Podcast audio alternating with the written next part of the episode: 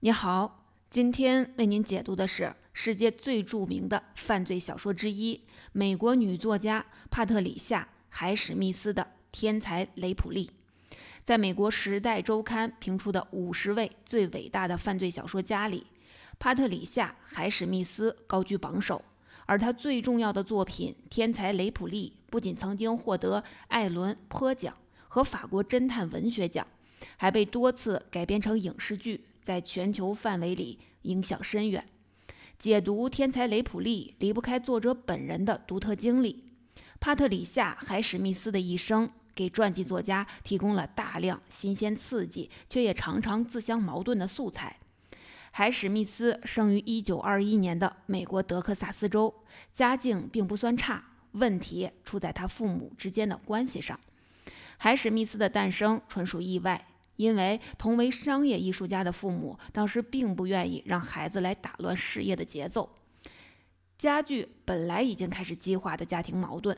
为此，他的母亲甚至多次拿松节油充当堕胎药。堕胎没有成功，父母只好赶在他出生前九天就办妥了离婚手续。海史密斯从小就跟母亲和继父生活在一起，从小就知道自己是个不受欢迎的孩子。在海史密斯后来的叙述中，童年受到的创伤是他一生心理困境的开始。这种困境首先造成了他的早熟和叛逆。他九岁就熟读陀思妥耶夫斯基的小说和研究人类病态行为的科普论文，十三岁就在卧室里挂上了两把交叉的军刀。从学生时代起，他就以出众的相貌和独特的气质，让男人和女人都为自己疯狂。经过一系列的混乱的关系之后，海史密斯终于确定自己更喜欢与女人谈恋爱。但他一生都没有稳定的让他彻底信任和依赖的伴侣。四十岁之后，常年酗酒导致的种种疾病几乎将他完全变成了另一个人，无论是相貌还是健康状况都急转直下。即便在这样的情况下，海史密斯还是倔强地拒绝跟任何人长相厮守，甚至在临终前都要把来探望他的朋友赶出病房。一九九五年，他孤独地去世。正如当初孤独的出生，终其一生，海史密斯都是个精神状况不太稳定，甚至时常呈现病态的人。而这些症状和他的写作之间形成复杂而奇特的关系。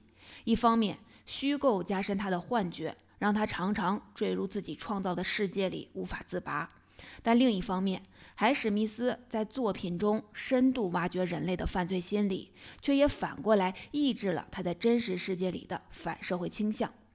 在海史密斯的晚年，人们常常在派对里看到这位女作家独自倚在烛光边，把自己的头发一根根烧着。她的朋友普遍认为，如果不依靠文字在虚拟中体验罪恶，分泌并且排解罪恶的毒素。那么，他的归宿一定是牢房或者是疯人院。不过，总体上讲，海史密斯的小说并不像他的精神状况那样混乱不羁。他写的故事逻辑缜密，题材耸动，文字流畅老练，所以在商业上，尤其在欧洲市场上很受欢迎。在文化圈，海史密斯小姐的粉丝群里不乏像大文豪格雷厄姆·格林、大诗人奥登和大导演。希区柯克这样的精英，不到三十岁，海史密斯的处女作惊悚小说《火车上的陌生人》就被希区柯克改编成电影。此后，他唯一的言情小说《盐的代价》又成为史上第一部公开出版的女同性恋题材作品。这部小说在前几年被改编成了热门电影《卡罗尔》，带动原著在多年以后火了一把。翻翻海史密斯的履历，我们会发现，从踏入文坛的第一天起，海史密斯的过人天分就得到了充分的施展。他的发展算得上一帆风顺。不过，真正奠定他在文坛，尤其是犯罪小说界地位的作品，毫无疑问还是《雷普列》系列。《雷普利》系列的第一部，同时也是海史密斯一生中最著名的作品。就是我们正在解读的这部小说，出版于一九五五年的《天才雷普利》。关于这部小说灵感的由来，海史密斯的说法非常玄乎。五十年代初，据说他每天都被各种各样的怪念头折磨。他常常觉得，人行道上每一个从身边经过的人都有可能是一个有强迫症的小偷，甚至是一个杀人犯。某一次在意大利度假时，他站在饭店阳台上，偶然看到一个在海滩上散步的男子，忽然就就像遭到了电击。当时街边的服装店招牌上写着“雷普利”。他便顺手拿来作为这个素不相识的男人的姓氏，同时他为这个男人飞快地设计了人生道路，一半袒露在世人艳羡的目光中，一半龟缩在阴暗的角落里。第一部分，下面我们就跟着这个人物进入故事。故事一开场，这个叫汤姆·雷普利的人显得平平常常。寥寥几笔，我们就知道的信息是，他在纽约的一家广告公司的会计部门工作，平时独来独往，口袋里总是缺钱，连银行户头都没有。他颇有数学天分，也有点社会经验，歪门邪道的事情干过几件，尤其擅长面不改色的说谎，伪造各种文件，向富人敲诈一点小钱。某天在酒吧里，他发现自己被人跟踪，本以为是自己以前的劣迹被警察发现，不料来人凑过来自我介绍，说他是迪基的父亲。汤姆脑袋里闪过了一抹朦胧的印记，依稀记得那个叫迪基的年轻人是几年前跟他一起混过一阵的朋友，只能算是泛泛之交。在汤姆的印象中，迪基是个富家公子。嘴巴总是笑得很开，一头蜷曲的金发，一张四处逢源的脸。与汤姆的自身处境相比，迪基在任何方面都是一个幸运儿。不过，现在迪基的父亲在汤姆面前一筹莫展，因为迪基去欧洲已经两年，家里希望他好好学习船体设计，回来可以继承家里的船厂生意。但迪基的兴趣却在艺术、女人和吃喝玩乐上。迪基的父亲千辛万苦找到汤姆，就是指望这个和迪基同龄的朋友能到欧洲跑一趟，说服迪基回到美国来。当然，此行所有的费用，迪基的父亲都愿意支付。汤姆欣然接受了这项使命。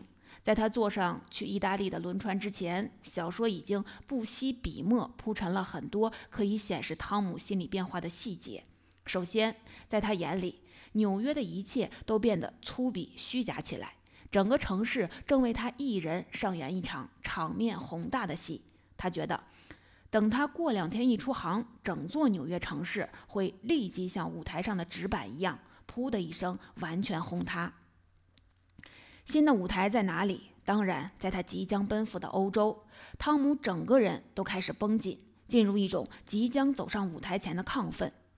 至少在一开始，汤姆给自己虚构的角色是积极上进、充满希望的。他根据迪基家人的交代，帮着代购衣物带给迪基，顺便给自己买了一件体面的衣服。按照汤姆以往的做派，他本来可以把这笔花销轻易算进迪基的账，但他并没有，而是自掏了腰包。我们可以看出，此时的汤姆是将这次欧洲之行当成一个展开全新人生的机会。他对自己说：“从此，终于可以告别在纽约一起鬼混的所有平庸之辈。虽然路线正好相反，但他的心境就和那些抛弃一切、背乡离井、将所有错误一笔勾销、远赴美洲新大陆的移民一样，相信自己从此一身清白。”上船以后，他在船舱里发现了一个果篮，上面塞了一张祝福他旅途平安的卡片，那是迪基的父母送给他的。在此之前，汤姆从来没收到过这样的礼物。对他而言，这些原本都是摆在花店橱窗内、价格贵得离谱、只能让人一笑置之的东西。在一阵莫名的感动中，他发现自己热泪盈眶，居然双手掩面抽泣起来。上船以后，有一个细节值得注意：汤姆询问头等舱图书馆的管理员有没有亨利·詹姆斯的小说《奉使记》。《奉使记》里的男主人公也是受美国老板的委托去把老板的儿子找回来。期间虽然经过一些感情的波折，但最终还是完成了任务。海史密斯借这个细节，巧妙地向天才雷普利的源头故事《奉使记》致敬。不过，其实两者的风格和节奏差别巨大。天才雷普利的后来的情节发展，更是完全颠覆了《奉使记》的格局。抵达意大利那不勒斯以后，汤姆并没有费什么力，就在海滩上找到了迪基。迪基果然是个典型的万人迷，身边紧跟着一个身材健美的作家女朋友玛吉。我们紧紧跟着汤姆的视线，会觉得他在第一时间就对迪基充满好感和羡慕，却对玛吉充满了敌意。在他看来，玛吉是爱着迪基的，但迪基对他却跟对五十岁的意大利女佣没有什么两样。起初，汤姆严格执行自己的使命，转达迪基父母的说法，想说服迪基回家，却遭到了迪基明确的抵制。他要留在欧洲，继续自由自在的花天酒地。不仅如此，迪基很快就像一阵旋风，把汤姆的生活方式和精神气质全都裹挟其中。汤姆搬进了迪基的房子，与他和玛吉同住。为了讨好迪基，汤姆主动把迪基父亲给的生活费拿出来一起享用。我们可以看到，在这个过程中，汤姆在他一厢情愿设定的角色中入戏太深，越来越难以自拔。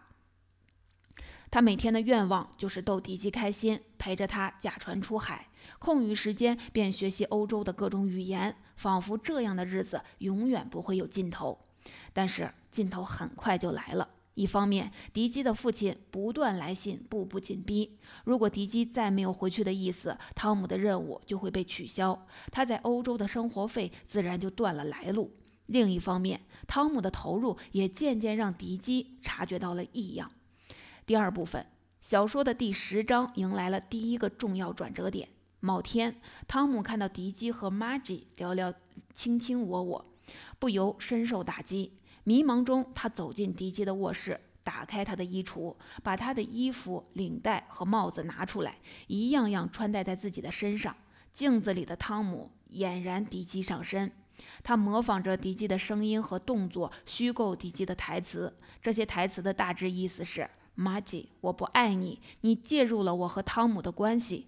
这个著名的细节写得详细生动，令人毛骨悚然。后来在天才雷普利的几个影视改编版本中，这都是检验演员演技的重头戏。就在汤姆得意忘形之际，迪基突然出现在他面前。汤姆的举止让他既反感又害怕。他警告汤姆不要乱动自己的东西。也不要对他的性取向怀有不切实际的幻想。两人之间的关系出现无可逆转的裂痕。在汤姆看来，这件事儿不仅标志着他的情感被拒绝、被嘲弄，也宣告了他一度以为自己与迪基处在同一阶层、过着同样生活的幻想就此破灭。他即将被打回原形，回到美国，继续过那种没有希望的小混混的日子。然而，问题在于，此时的汤姆，无论是精神还是肉身，都已经回不去了。汤姆杀死敌机的动机就是这样一点点建立起来的。他抓住与敌机到圣雷莫游玩，马吉正好没有陪同的机会，把敌机骗到了一艘汽艇上。汽艇行驶到茫茫大海上时，汤姆怂恿敌机跳进海里游泳。趁其忙着脱下长裤时，忽然举起一把木桨，对准敌机的脑袋打下去。海史密斯在描写此后的一系列动作时，精确、周密而冷静，单单看文字就让人手心冒汗。敌机一次次的求生都被汤姆残忍的打消，甚至在把敌机的尸体扔进海里的过程也写得一波三折、惊心动魄。汤姆自己都差点在此过程中掉进海里淹死。写完这场凶杀案，小说刚刚过去一半篇幅。令人惊讶的是，汤姆并没有畏罪潜逃，而是在做完一系列善后工作之后，又回到了那不勒斯。他镇定自若地面对玛吉的询问，说迪基要在罗马住一阵子，托他回来取东西。然后，汤姆进入迪基的房子，将其主要财物席卷一空，谎称要带着这些到罗马去与迪基会合。某种程度上，这个故事从这里才真正开始。汤姆让迪基从人间消失，回到现实中必然要面对很多需要填补的漏洞，才能把谎言维持下去。原本那个窝窝囊囊、貌不惊人的汤姆，由此被激发出最大的邪恶潜能。我们这才明白，书名为“天才”究竟是什么意思。他一坐上开往罗马的列车，就开始构思如何用低级的身份写信安抚其女友，欺骗其父母，继续提供资金。此后，无论是在罗马还是在巴黎，汤姆都以敌机的身份和装扮出现，而且居然畅行无阻。因为大部分来参加派对的人都没见过迪基本人，或者以前只是跟他有过点头之交。小说之前在描写汤姆性格特点时埋下的种种伏笔，比如他喜欢模仿别人的装扮、动作和声调，善于伪造文件，遇事从不惊慌，此时都有了明确的用处。渐渐的，汤姆扮演的敌机形象在这些社交圈里越来越深入人心。真正的敌机是什么样子，反而被抹去了。从穿上敌机的衣服到扮演敌机本人，我们渐渐揣摩到了汤姆犯罪的心理逻辑。在他看来，杀死敌机就是成，就是为了成为敌机。为了自由的在两种身份之间穿梭，他只能杀人。所以在罗马和巴黎以敌机的身份。建立了一连串社会关系之后，汤姆又用他原来的名字汤姆·霍普利开了一个他以前梦寐以求的银行账户，缓缓地把属于敌机的财产转移进去。有趣的是，小说完全贴着汤姆的视角展开，所以我们会发现，在汤姆看来，这些卑鄙的罪行是顺理成章的，完全符合他自己那套逻辑。他会煞有介事地对自己说：“毕竟他要同时照顾两个人。”我们该怎么理解汤姆这样的人呢？小说里有一段描写非常精彩。汤姆觉得孤单，却一点也不寂寞。那是一种人人都注视着他，仿佛全世界都成了他的观众的感觉。这种感觉让他越发谨言慎行，因为只要走错一步，就将惹来大灾难。但他倒也绝对相信自己不会犯下错误，这让他。存在有了一份奇特美好的纯粹性。汤姆觉得，一个好演员在舞台上扮演他自认为非他莫属的好角色时，心中大概就是这种感觉。他是他自己，却又不是他自己。他觉得自由自在，尽管事实上他步步为营。这时的汤姆，从起床刷牙的那一刻起，就成了低级。他像迪基那样吃白煮蛋。像迪基那样从衣架上拿领带，甚至还以迪基的手法画了一幅画。从心理学的角度衡量，汤姆和迪基构成了 alter ego 的关系。alter ego 没有约定俗成的固定译法，我们可以把这个理解为他我分身或者另一个自我。实际上，对于另一个自我的兴趣，在海史密斯的大部分作品里都有反映。在海史密斯的研究者看来，这种兴趣可以追溯到很久以前。当时他刚刚大学毕业，曾经替一家出版社写过大量专供漫画使用的故事。四十年代正是美式漫画方兴未艾之时，所以替漫画写故事的稿费要比一般写作高出好几倍。对于那时积极寻求经济独立的海史密斯，当然是很重要的收入来源。不过，我们回过头来看，除了经济意义以外，就像海史密斯的整个创作生涯而言，这一步也并非可有可无。如果我们在维基百科上查一查 “alter ego” 这个词，就能发现有很长一段是拿美式漫画来举例的。白天戴眼镜、穿正装的克拉克·肯特和夜晚披上斗篷、满城乱飞着拯救世界的超人，构成了最著名也最典型的 alter ego。这样的虚构模式在利润远远高于小说界的漫画产业，如同病毒般被大量复制。海史密斯就是效率很高的复制者之一。回忆起这段往事时，海史密斯曾经这样说：“当我正式开始写小说时，我曾下定决心，不能让这些连环漫画影响我的写作。我相信他们确实没有影响。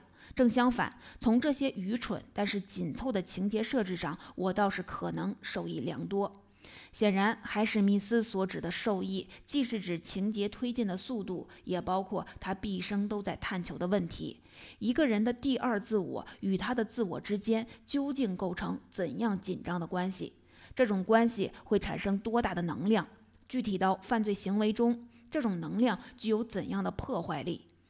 回到故事中，小说当然不可能让汤姆的逍遥日子一直持续下去，戏剧性的危机接踵而来。先是迪基的富豪朋友弗雷迪跑到罗马，直接找上门来。弗雷迪以前也见过汤姆，汤姆只能切换回自己的身份，勉强应对。然而，弗雷迪发现的疑点越来越多，眼看着事情即将败露，汤姆猝不及防地用一支烟灰缸将弗雷迪打死，然后装成扶着醉汉回家的样子，把尸体转移到了外面。罗马警方很快立案调查。汤姆此时又切换回敌机的身份，把警察的怀疑引向敌机。但是警察找不到有力的证据，只能带着怀疑暂且搁下。接着，圣雷莫那艘被汤姆凿沉的汽艇浮在了水面上，船上还带着血迹，疑点再一次倒向了敌机。警察一度以为是汤姆被敌机杀害。也就是说，其实这时的汤姆已经预见到后面将要采取的步骤，有计划、有步骤地利用死去的迪吉替失踪的汤姆背锅，最终保证汤姆这个形象的清白。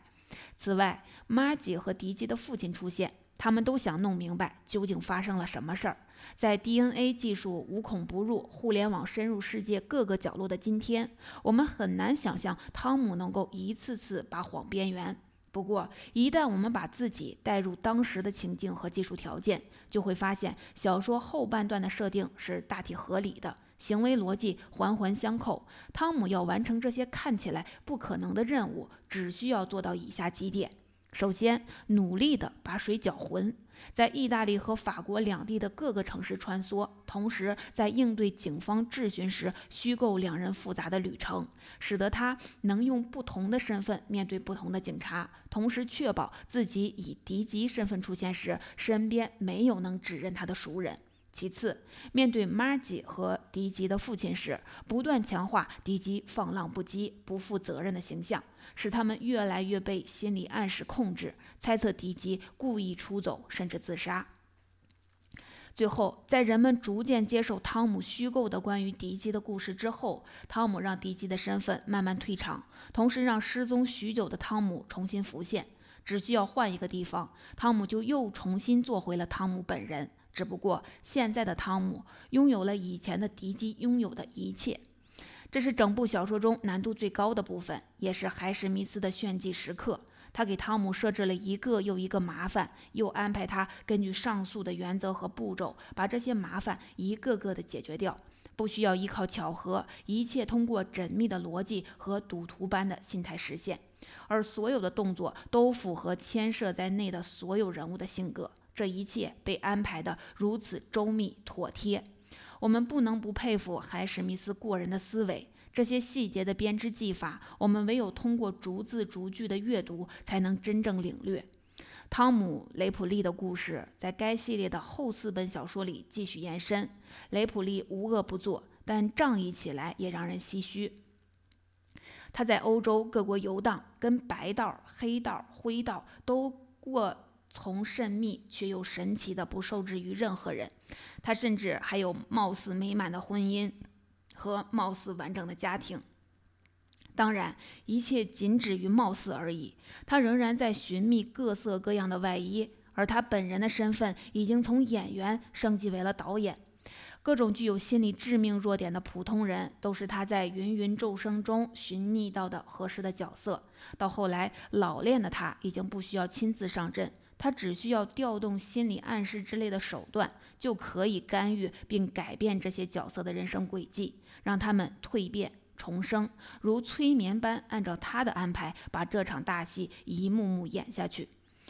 第三部分，在海史密斯在世时，常常有人拿他和推理小说女王阿加莎·克里斯蒂相提并论，他都不以为然。两人的风格确实存在着巨大的差别。而这种差别其实也反映了传统推理悬疑小说与现代犯罪小说之间的区别。克里斯蒂走的是传统的侦探主导路线，小说的悬念在于凶手是谁，最诱人之处是以以正压邪的过程中展现的逻辑之美。但正必压邪的结局本身并无悬念，这个预设的前提里包含着推理小说的铁杆粉丝们不可或缺的安全感。到了海史密斯笔下，凶手是谁的答案一早就扔给你，你明知人是汤姆杀的，还是不由自主地跟着他的视角一路担惊受怕，承受某种无法言说的困扰。更让读者不安的是，直到小说最后，案子也没有被破获，正义无法战胜邪恶，坏人逍遥法外。更为惊悚的是，在某些时候，因为窥视到犯罪者的内心，你可能会在某种程度上同情他，你不得不承受内心的拷问，更深入、更直接地面对罪恶本身。因此，犯罪小说除了带给我们智力游戏的快感，也能引发读者对社会矛盾和复杂人性的思考。后者往往是犯罪小说更为关注的问题。汤姆给自己制造的幻觉里。既有他自己性格的原因，也有社会崇高消费的风气渗透到他潜意识里的强大而无形的观念，还有主流群体对边缘群体施加的压力。汤姆不是生来就是个冷血杀人犯，读者在阅读小说时目击、见证，甚至带入了他一步步陷入泥潭的过程。比起那些流于刻板印象的反面人物，天才雷普利揭示了犯罪行为背后更深刻的本质。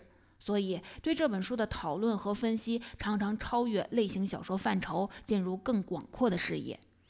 第四部分值得一提的是，差不多就是在《天才雷普利》问世的年代，美国联邦调查局专门设立研究项目，开展了一系列针对犯罪行为的科学调查，通过谈话了解杀手的成长经历、作案动机等，逐渐对这类杀手形成所谓的心理画像描述，寻找共同。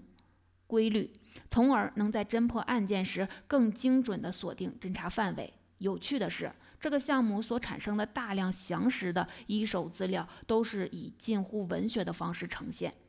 从这些案例中总结的心理画像，与《天才雷普利》中虚构的犯罪心理，或许多层面的都具有共性，而后者就其刻画和剖析的质量而言，又具有一般研究所难以企及的深度。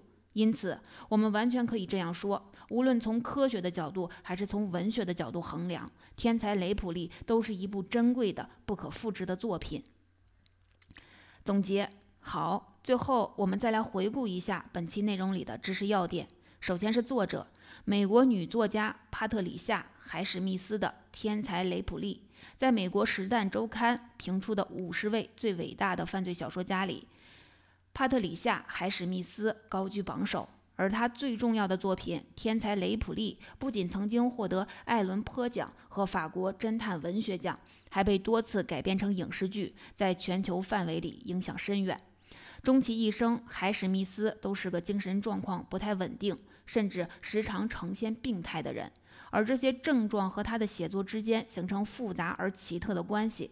一方面，虚构加深了他的幻觉，让他常常坠入自己创造的世界里无法自拔；但另一方面，海史密斯在作品中深度挖掘人类的犯罪心理，却也反过来抑制了他在真实世界里的反社会倾向。其次是书里面提到的 alter ego，从心理学的角度衡量，汤姆和迪基构成了 alter ego 的关系。alter ego 没有约定俗成的故意固定义法。我们可以把这个词理解为他我分身或者另一个自我。对于另一个自我的兴趣，在海史密斯大部分作品里都有所反映。他毕生都在探求这样的问题：一个人的 alter ego 与他的自我之间究竟构成怎样紧张的关系？这种关系会产生多大的能量？具体到犯罪行为中，这种能量具有怎样的破坏力？最后是传统推理悬疑小说与现代犯罪小说之间差别巨大。传统的侦探主导路线小说的悬念在于凶手是谁，最诱人之处是在以正压邪的过程中展现的逻辑之美。但正必压邪的结局本身并无悬念。犯罪小说除了带给我们智力游戏的快感，也能引发读者对社会矛盾和复杂人性的思考。后者往往是犯罪小说更为关注的问题。比起那些流于刻板印象的反面人物，天才雷普利揭示了犯罪行为背后更深刻的本质。所以，对这本书的讨论和分析常常超越类型的小说范畴，进入了更广阔的视野。